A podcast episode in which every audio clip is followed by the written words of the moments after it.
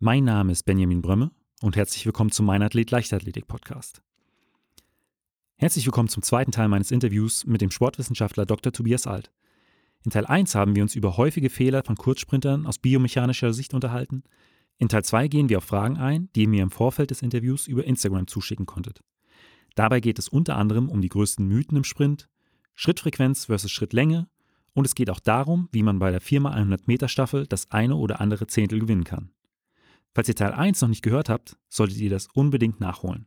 Wenn du den Mein Athlet Leichtathletik Podcast unterstützen möchtest, kannst du das auf verschiedenen Wegen machen. Erzähle deinen Freunden, dass es den Podcast gibt oder teile die neueste Folge über eine Instagram Story, deinen Twitter-Account oder bei Facebook. Und falls du den Podcast über Apple Podcast hörst, würde ich mich riesig über eine Bewertung und einen kurzen Text freuen. So erfahren auch andere Leichtathleten, dass es den Mein Athlet Podcast gibt.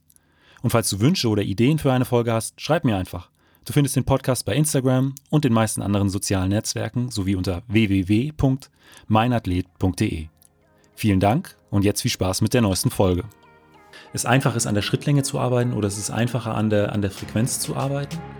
Also wenn ich jetzt so den Verlauf einer Karriere eines Athleten mir angucke, ist es sicherlich in der, im Längsschnitt so, dass die Schrittlänge der Parameter ist, der sich am meisten verändert, aber es schon im Laufe einer Saison darauf ankommt, die Schrittfrequenz zu entwickeln.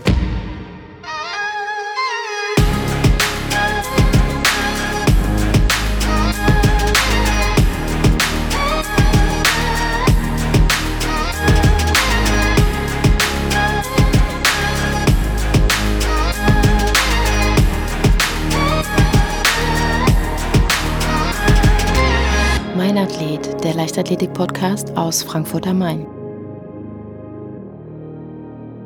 Gibt es bestimmte Sprinter, äh, die du im, im Kopf hast, die aus biomechanischen Gesichtspunkten sehr, sehr gut laufen?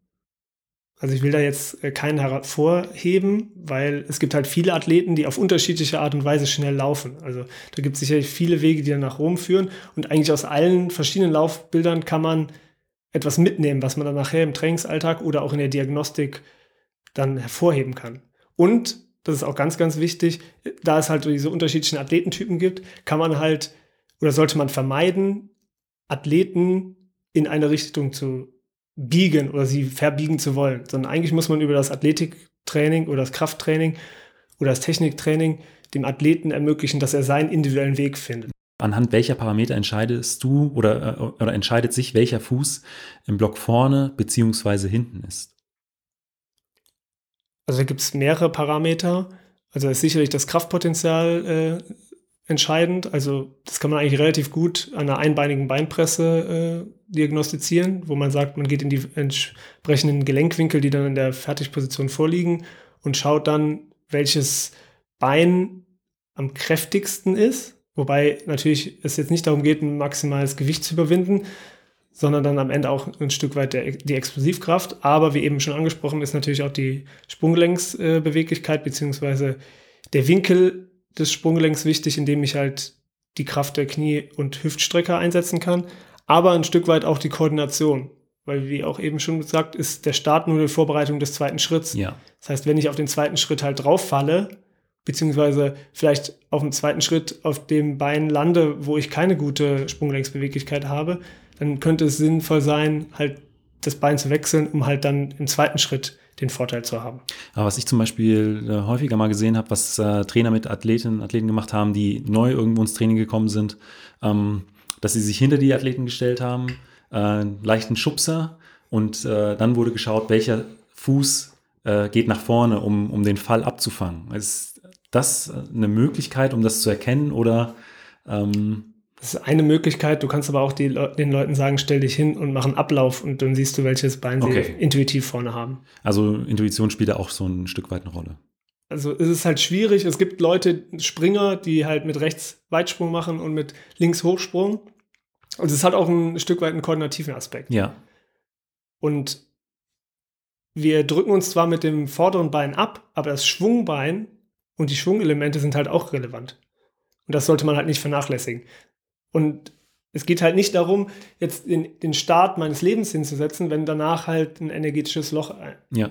fällt. Und wenn der Fokus des Athleten halt auf diesen gottverdammten Start ist, der halt 0,5 Sekunden dauert, dann bringt mir das für das restliche Rennen halt wenig.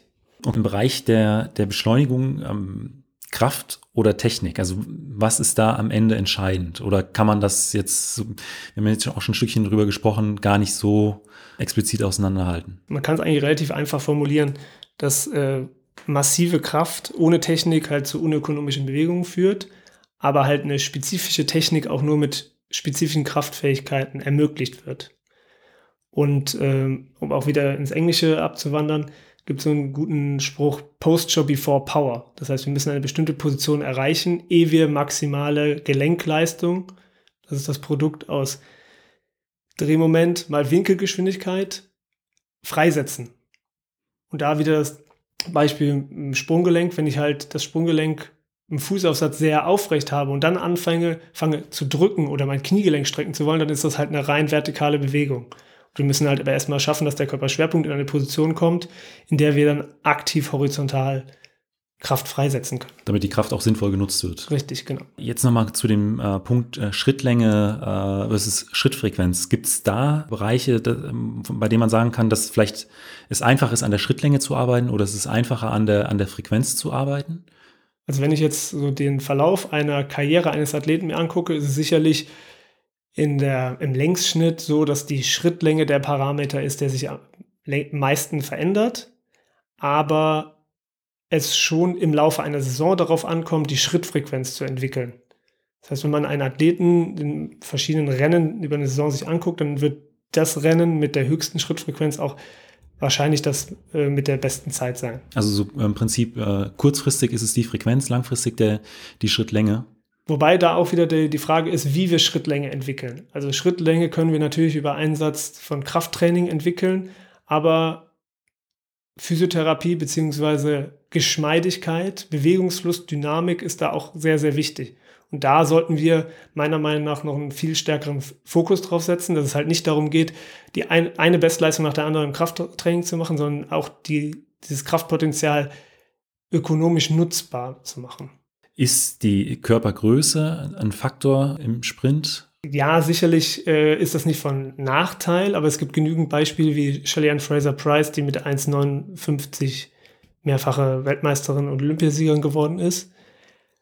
Oder Dennis Almers, der sicherlich nicht das Gardemaß eines Usain Bolts hat. Das heißt, klar hat das Vorteile, gewisse Hebelverhältnisse zu haben, aber es spricht nichts dagegen, dass man auch mit etwas schlechteren anthropometrischen Voraussetzungen da Weltklasse oder sehr, sehr gute Leistungen fabrizieren kann. Und von den ähm, Verhältnissen gibt es da bestimmte Typen, die eher vielleicht eher vom Vorteil sind? Durch, weiß ich nicht, besonders lange Beine oder besonders kurze Beine, dass da die Hebelverhältnisse besser oder schlechter sind? Also was meiner Meinung nach einen sehr hohen Einfluss hat, ist das Verhältnis zwischen Muskel und Sehne. Also um nachher reaktiv und schnellkräftig arbeiten zu können, muss halt meine Interaktion, also das Zusammenspiel zwischen muskulärer Kraft und der Steifigkeit beziehungsweise der Energiebereitstellung und Abgabe nachher der Sehne entscheid äh, wichtig oder ist wichtig und führt dann nachher dazu, dass wir einen Katapulteffekt haben. Also wir reden ja häufig von einem Dehnungsverkürzungszyklus und das ist entscheidend dafür, dass wir nachher ökonomisch Kraft freisetzen können. Und deswegen macht es schon Sinn, sich gewisse anthropometrische Voraussetzungen anzugucken. Zum Beispiel die Anthropometrie des Unterschenkels. Sicherlich sind längere Unterschenkel nachher im freien Sprint von Vorteil. Aber halt auch, es darf, darf halt auch nicht dazu führen, dass das Massenträgheitsmoment zu hoch wird. Ich bin so ein Beispiel, ich habe sehr, sehr stramme Waden. Die haben mir irgendwann aber einen Strich durch die Rechnung äh, gemacht, weil ich halt irgendwann so einen hohen, hohen Tonus in der Muskulatur hatte, dass ich halt die Sehne überhaupt nicht mehr richtig beanspruchen konnte. Also man sieht das ja so ein bisschen in der Athletengeneration äh, heutzutage. Also früher hatten wir ja sehr, sehr bullige und ja. eher kraftbetonte Sprinter. Mittlerweile sind das ja alles sehr smarte und äh, hemdartige äh, Athleten äh, geworden. Und das zeigt ja eigentlich so die Richtung, in die es schon auch geht. Sicherlich hat das auch ein Stück weit mit der Vergangenheit und den damals eingesetzten Trainingsmitteln zu tun. Ähm, aber ähm, das sieht halt technisch auch schon ganz anders und filigraner und äh, schöner aus. Bis in welches Alter kann man denn an Bewegungsabläufen noch arbeiten? Also, so aus meinem äh, Sichtspunkt ist das relativ egal. Natürlich muss man sagen, dass man sich über ein gewisses Alter Bewegungsmuster aneignet.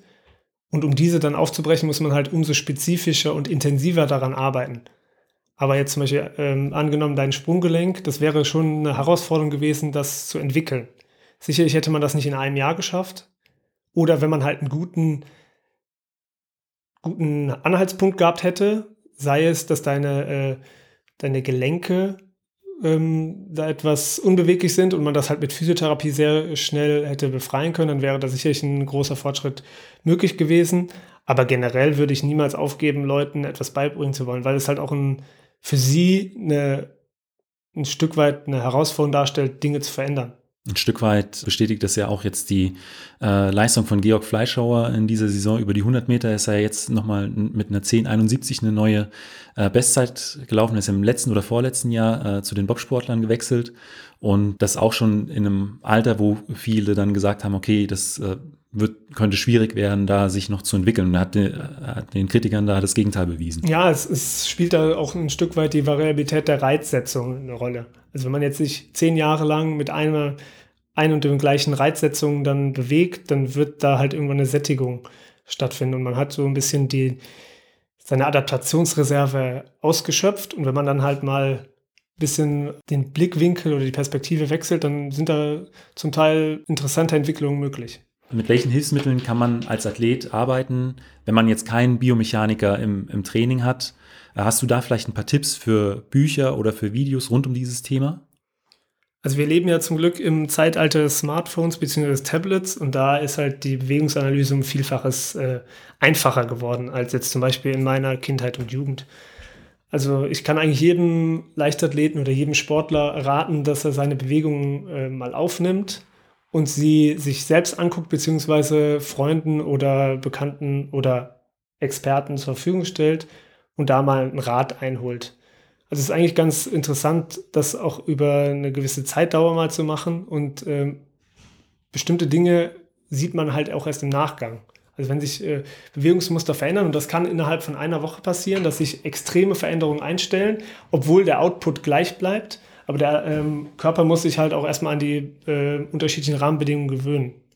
Und Dinge, die sich verändern, die müssen nicht gleichzeitig zu einer Verbesserung oder Verschlechterung der Leistungsfähigkeit führen, aber vielleicht bleibt der Athlet dadurch gesünder. Und wenn ein Athlet längerfristig gesund trainieren kann, wird sich irgendwann die Leistung von selbst einstellen. Du hast gesagt, äh, viel mit Videos, also man soll sich selbst filmen, dann wahrscheinlich immer am besten die Kamera an den gleichen Punkt aufstellen, ähm, dass man vielleicht Bilder auch mal übereinander legen kann. Ähm, oder muss man das gar nicht so eng sehen? Also ich bin kein Freund davon, das jetzt komplett zu standardisieren, auch wenn ich äh, Wissenschaftler bin. Aber für den äh, alltäglichen Gebrauch reicht es aus, wenn man eine einigermaßen ordentliche Perspektive hat. Und äh, man sollte das schon irgendwie vergleichen können, aber es reicht auch aus, wenn man einfach äh, sich bestimmte Schlüsselbilder anguckt. Also wenn mein Fuß aufsetzt, wo ist dann mein, meine Schulter, wo ist das Schwungbein etc. Was sind denn so die größten Mythen, die du immer wieder zum Thema Kurzsprint zu hören bekommst? Also eine, ein Mythos, den ich ja schon mehrfach angesprochen habe, ist so das steife Sprunggelenk, was wir beim Sprinten brauchen, um schnell zu sein. Natürlich kann man mit einem steifen Sprunggelenk und kurzen Kontaktzeiten zum Erfolg kommen, aber meiner Meinung nach ist es gerade in der initialen Beschleunigung und der Pickup-Phase wichtig, dass wir über relativ lange Bodenkontakte und ein, ja, ich nenne es jetzt mal nachgiebiges Sprunggelenk es schaffen, horizontale Kraftstöße und Impuls zu maximieren. Dann weitere Beispiel äh, für einen Mythos ist eigentlich etwas, was mich immer wieder sehr ärgert, dass wir davon sprechen, dass der große Gesäßmuskel, also der Musculus gluteus maximus, der Haupthüftstrecker ist. Aber beim Sprinten sind es eigentlich die Ischiochoralen, also die Muskeln der Oberschenkelrückseite, die viel, viel vortriebswirksamer sind, weil sie halt, wenn die Hüfte gebeugt ist, einen Hauptanteil an der Hüftstreckung ausmachen. Und deswegen, das sieht man einigermaßen gut an der Entwicklung unserer weiblichen Sprinter, die dann halt dieses Hamstring oder beziehungsweise ischokrale Training sehr in den Fokus äh, gesetzt haben, dass halt da diese Frontside Mechanics viel, viel besser ausgeführt werden können. Und wenn man es richtig ausführt und vor allem jetzt über Eccentrics Training redet, wir halt auch verletzungsunanfälliger werden. Ein weiterer Punkt, was äh, ich auch häufig zu hören bekommen habe, ist, dass die Hüftbeuger sehr, sehr stark sein müssen. Ja, das ist so eine Sache. Also stark ist relativ. Wie eben schon angesprochen, ist es halt auch wichtig, dass wir eine gewisse Relaxationsfähigkeit in dem System aufrechterhalten können. Und wenn wir halt über starke Muskeln reden, dann ist das meistens so, dass sie gegen Längenänderungen, also wenn sie gedehnt werden oder wenn die Muskelfasern auseinandergehen, ähm, sie halt relativ hohen Tonus aufbauen und dann halt eine Steifigkeit im System ist, was uns halt Bewegungen nicht so ökonomisch äh, gestalten lässt. Deswegen ist so das typische Beispiel, was ich höre, ähm, dass der Trainer zum Athleten sagt, heb deine Knie höher. Und wenn er das dann halt auf längere Dauer nicht macht, dann wird halt der Hüftbeuger auftrainiert, meistens in konzentrischer, also verkürzender Art und Weise mit hohen Gewichten. Was aber eigentlich dazu führt, dass der Knee Split, also der Winkel zwischen den Oberschenkeln beim Lösen des Fußes immer kleiner wird, weil wir uns immer größeren Tonus auf der Hüftbeugerseite des Stützbeines holen. Das heißt eigentlich relativ komplex oder ja nicht direkt einleuchtend ist. Wenn wir die Hüfte strecken wollen, haben wir den Antagonisten, den Hüftbeuger, der sich dagegen wehrt und wir dementsprechend ja, dafür sorgen müssen, dass wenn der Hüftbeuger, wenn der Hüftstrecker arbeiten soll, der Hüftbeuger ruhig ist. Also eigentlich keine Co-Kontraktion vorhanden ja. ist. Aber wir im Training halt sehr, sehr häufig nicht dieses Zusammenspiel wirklich einfließen lassen, was daran liegt, dass wir halt häufig beidbeinige Übungen machen und wir halt auch nicht in die relevanten äh, Bewegungsmuster reingehen. Also zum Beispiel das Beispiel mit äh, meinem Einbeinstand auf dem hohen Kasten oder äh, dem Mountainklaiber am Boden ist eigentlich so ein Beispiel dafür, dass wir mit sehr, sehr wenig Intensität, also wir haben keine externe Gewichte, sondern nur über eine Bewegung in einem entlegenen Gelenkwinkel es schaffen, dass unsere Muskeln kurz davor sind zu krepieren. Und gibt es noch so einen Mythos, äh, der dir immer wieder begegnet? Also ich wurde damals immer so sozialisiert, dass Sprinten über den Vorfuß stattfinden soll. Und das hat ein Stück weit was vielleicht auch mit den Spikes zu tun, die halt vorne sind. Und als kleiner Junge oder als Jugendlicher will man halt diese Nägel nutzen, um halt sich optimal abzudrücken. Aber genau darin liegt eigentlich das Problem, dass es halt nicht darum geht, zu drücken, sondern sich ökonomisch zu bewegen. Und das findet halt meistens oder am besten über den Mittelfuß statt. Und fast kein Sprinter auf diesem Planeten schafft es halt ein 100-Meter-Rennen komplett auf dem Vorfuß äh, auszuführen. Und was halt wichtig ist, ist halt die Kraft, die Wirkungsrichtung der Kraft. Und das wird halt über den Mittelfuß viel besser vonstatten gehen. Und damit gepaart, die Wissenschaft versteift sich immer auf die Arbeit oder den Einsatz, den Vortrieb Stützbeines, also das, was am Boden passiert. Aber das Schwungbein hat meiner Meinung nach eine sehr, sehr große Bedeutung im Vortrieb und in der Vorbereitung der Stützphase. Das heißt, die Stützphase ist nur das Resultat dessen, was davor passiert. Für viele Athleten sind bei Meisterschaften die 4x100 und die 4x400 Meter Staffeln die absoluten Highlights. Was sind denn da die größten Zeitfresser, jetzt zum Beispiel beim, beim Staffelwechsel, die dir immer wieder begegnen, gerade bei den äh, 4x100 Metern? Also ich bin jetzt seit drei Jahren in der Betreuung der ähm, Jugendnationalmannschaften im Staffelbereich sehr aktiv und habe da jetzt auch schon sehr, sehr viele Staffellehrgänge betreuen dürfen. Und eigentlich das Hauptproblem besteht darin, wenn der ablaufende Athlet ungenau abläuft, inkonsistent abläuft, also mal zu früh, mal zu spät, mal richtig und auch nicht maximal abläuft. Also eigentlich ist äh, ist wichtig, dass wir einen Athleten haben, der immer maximal abläuft, immer zum richtigen Zeitpunkt. Das ist sogar egal, ob er immer zu früh oder immer zu spät oder immer genau abläuft, sondern wenn er das immer konsistent so macht, dann ja. ist das gut. Und es natürlich dann auch darauf ankommt, inwieweit das Timing der Staffelübergabe stattfindet. Das heißt, der heranläufende Athlet muss halt die Distanz einschätzen können und zum richtigen Zeitpunkt das Kommando geben, um dann das Staffelholz halt technisch sauber auszu oder zu wechseln bzw. zu übergeben. Da macht es natürlich auch noch Unterschiede, inwieweit die Handhaltung des äh, Athleten ist, der das Staffelholz bekommt. Da gibt es halt auch Unterschiede und kann halt auch dazu führen, dass das Staffelholz sicherer oder halt unsicherer übergeben werden kann. Also würdest du auch sagen, dass ähm, wenn jetzt jemand häufig äh, oder immer äh, zu spät reagiert, dass man an diesem Punkt gar nicht arbeiten sollte, dass äh, einfach dann ihm einfach noch mal ein paar Schritte mehr geben sollte, ähm, für, dass äh, er mehr Zeit hat zum Beschleunigen, als äh, ihn darauf zu trimmen, jetzt wirklich dann loszulaufen, wenn äh, der anlaufende Athlet auf der Wechselmarkierung ist, dass man das vernachlässigt und eher darauf achtet, dass er immer dann einfach zu früh startet? Also letztendlich geht es darum, ein, ein Timing, ein Geschwindigkeitsprofil abzustimmen. Ja. Und das ist, das schaffen wir, wenn das halt immer konstant gleich ist. Und natürlich muss man sich fragen, warum der Athlet diese äh, oder diese konstant falsche, für uns falsche Reaktionszeit hat. Aber am Ende ist mir der Athlet, ist mir der Athlet lieber, als wenn er halt mal zu früh, mal zu spät abläuft. Deswegen muss man natürlich das über einen Saisonverlauf sowohl im Training als auch in der Stresssituation des Wettkampfs observieren, das quantifizieren und am Ende kann sich dann der Athlet oder der Trainer vor allem, weil die Trainer sind meistens die, die am meisten mitfiebern in so einer Situation, ähm, sicher sein, dass das gut geht.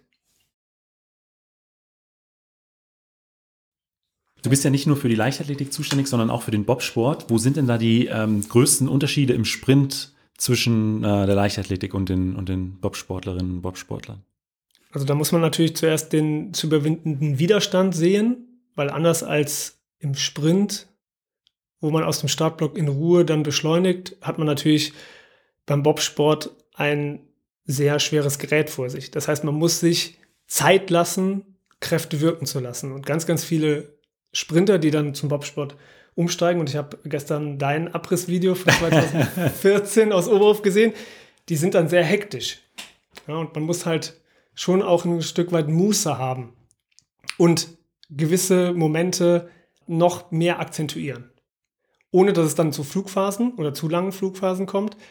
Aber im Grunde genommen ist Bobfahren oder das Beschleunigen, der Bobstart, eine Symbiose aus sehr, sehr schweren Zugwiderstandsläufen, gepaart mit dem Switch eines supramaximalen Sprints hinten raus. Also am Ende ja. laufen die Jungs und Mädels Übergeschwindigkeit und wollen aber trotzdem noch versuchen, die, dadurch, dass sie sich ja auf dem Bob ein Stück weit stützen können, ohne sich jetzt aufzulehnen, halt noch Vortrieb generieren zu können. Ja. Aber da würdest du schon sagen, dass äh, gute Sprinterinnen, gute Sprinter ideale Voraussetzungen mitbringen, wenn sie ein bestimmtes Körpergewicht wahrscheinlich äh, aufweisen. Also es ist definitiv nicht von Nachteil. Es gibt ein paar Mechanismen, die anders sind. Also gerade dadurch, dass man einen Widerstand überwinden muss, muss man halt auch nochmal eine ganz andere Rumpfstabilität haben. Man muss noch wesentlich besser seine Beine bewegen können, weil man halt die Schwungelemente der Arme ausgeschlossen hat. Und es ist eigentlich ganz witzig zu sehen, wie gute Bobanschieber frei sprinten, weil das sieht halt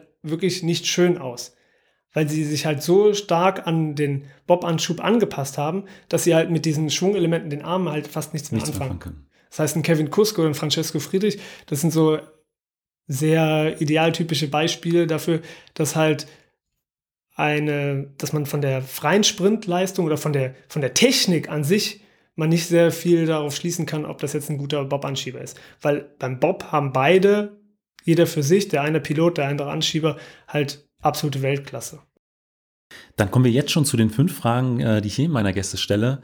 Bei dir ähm, ein bisschen umgemünzt und äh, da ist die erste, was war der bisher größte positive Einfluss, äh, den du durch deine Arbeit bei einem Athleten feststellen konntest? Also ich teile das mal auf. Also in der Leichtathletik war das definitiv ähm, Kevin Kranz, den ich im Trainingslager auf Teneriffa im Januar 2018 kennengelernt habe.